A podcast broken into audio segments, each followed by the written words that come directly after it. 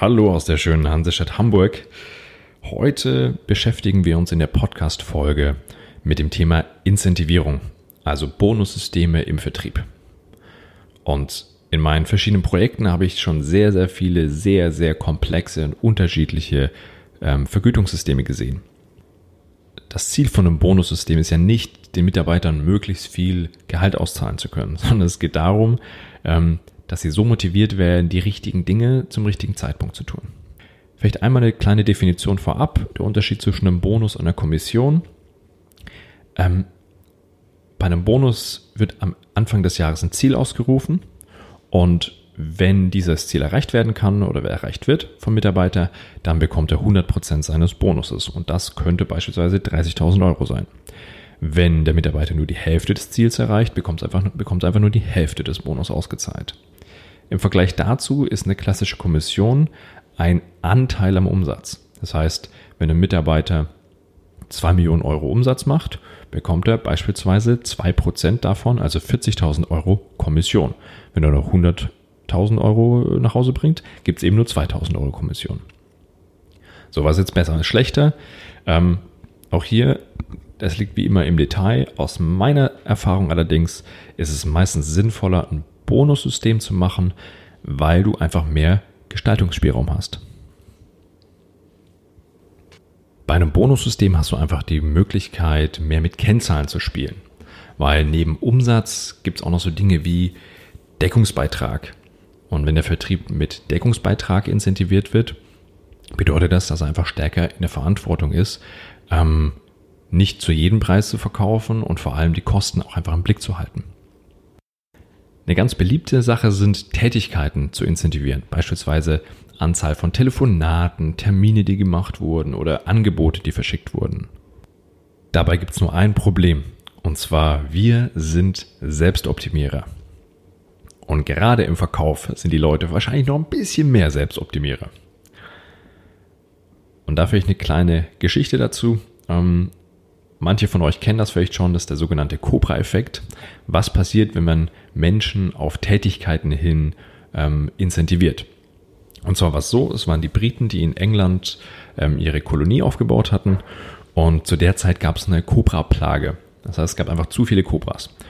Und daraufhin haben die Briten gesagt zur Bevölkerung, ihr macht jetzt Jagd auf Cobras und für jeden Kopf, den ihr, den ihr mir bringt von der Cobra, bekommt ihr ähm, Geld. Also ist die Bevölkerung erstmal losgezogen, hat Kobras gejagt, hat dafür Geld bekommen. Ähm, das hat auch gut funktioniert, der Bestand ist runtergegangen. Aber dann ist Folgendes passiert. Die Menschen haben angefangen, Kobras zu züchten, um sie dann den Briten ausliefern zu können. Als die Briten das verstanden haben, ähm, haben sie natürlich dieses Programm aufgelöst und kein Geld mehr ausgegeben für Kobras, woraufhin dann die ganzen Cobra-Bauern die Cobras freigelassen haben und plötzlich war der Bestand sogar deutlich höher, als er vor dem ganzen Thema schon war. Das ist vielleicht eine kleine Anekdote aus Indien, aber auch im Vertrieb findet man immer wieder solche Beispiele. Zum Beispiel ähm, habe ich mit dem Vertriebsleiter von einem Headhunter-Büro gesprochen. Und der hat auch eine Zeit lang seine Mitarbeiter nach Anzahl Telefonanrufen beim Klienten incentiviert. Weil erst damals hatten sie eine KPI berechnet, dass das Sinn ergibt, weil das eben den Umsatz erhöht. So, plötzlich sind im CRM die ganzen Anrufe durch die Decke gegangen und die Leute haben ihre Ziele weit übererfüllt. Was man gesehen hat, es sind zwar mehr Anrufe getätigt worden, aber die Dauer der Anrufe ist gesunken. Und bei manchen Mitarbeitern haben sie sogar so weit äh, nachschauen müssen, dass sie dann zwar beim Kunden angerufen haben, aber irgendwo am Empfang, beim Pförtner, was weiß ich, einfach nur um diese, diese Anzahl von Telefonanrufen zu erreichen. So, das ist natürlich schon nahe am Fraud und das ist natürlich auch nicht das, was eure Mitarbeiter wahrscheinlich tun werden. Nichtsdestotrotz ist das eine sinnvolle Möglichkeit zu incentivieren. Ich bin mir nicht ganz sicher. Weitere Kennzahlen können noch sein Anzahl von verkauften Produkten. Ähm, sehr spannend, allerdings sehr selten verwendet, ist auch Reklamation und Churn. Also nicht nur im ersten Verkauf, sondern auch wie zufrieden sind die Kunden und wie, wie oft kaufen sie wieder. Dadurch hat man, hat man einen schönen Ansatz, um auch die Qualität der Verkaufsprozesse zu kontrollieren. So, wovon ich immer die Finger lassen würde, wären subjektive und nicht monetäre Ziele. Also sowas wie Zufriedenheit des Vorgesetzten etc., weil ähm, das ist super schwer zu messen, macht keinen Spaß, das zu verhandeln und im Zweifel ist es alles einklagbar. Dadurch, dass das Thema so komplex sein kann, nutzen viele Unternehmen einfach nur Umsatz oder vielleicht noch irgendwie einen Deckungsbeitrag als, als KPI im, im Bonussystem. Meiner Erfahrung nach kann es aber durchaus Sinn machen, das ein bisschen auszuweiten, weil die Aufgaben der Mitarbeiter sind einfach ein bisschen vielfältiger, als einfach nur Umsatz zu holen. Gerade wenn wir Richtung Reklamation, Churn und Lifetime Value von Kunden schauen.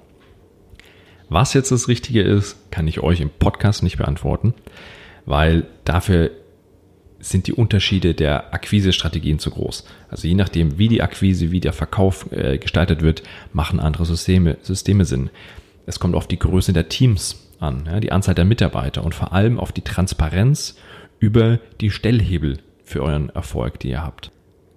Also wenn ihr bei euren Teams dazu Unterstützung braucht oder gerade dabei seid, euer Incentive-Modell zu überarbeiten, dann meldet euch direkt bei mir. Ihr erreicht mich über LinkedIn, Morten Wolf, über meine Webseite oder wie immer podcast at unfuck-sales.com.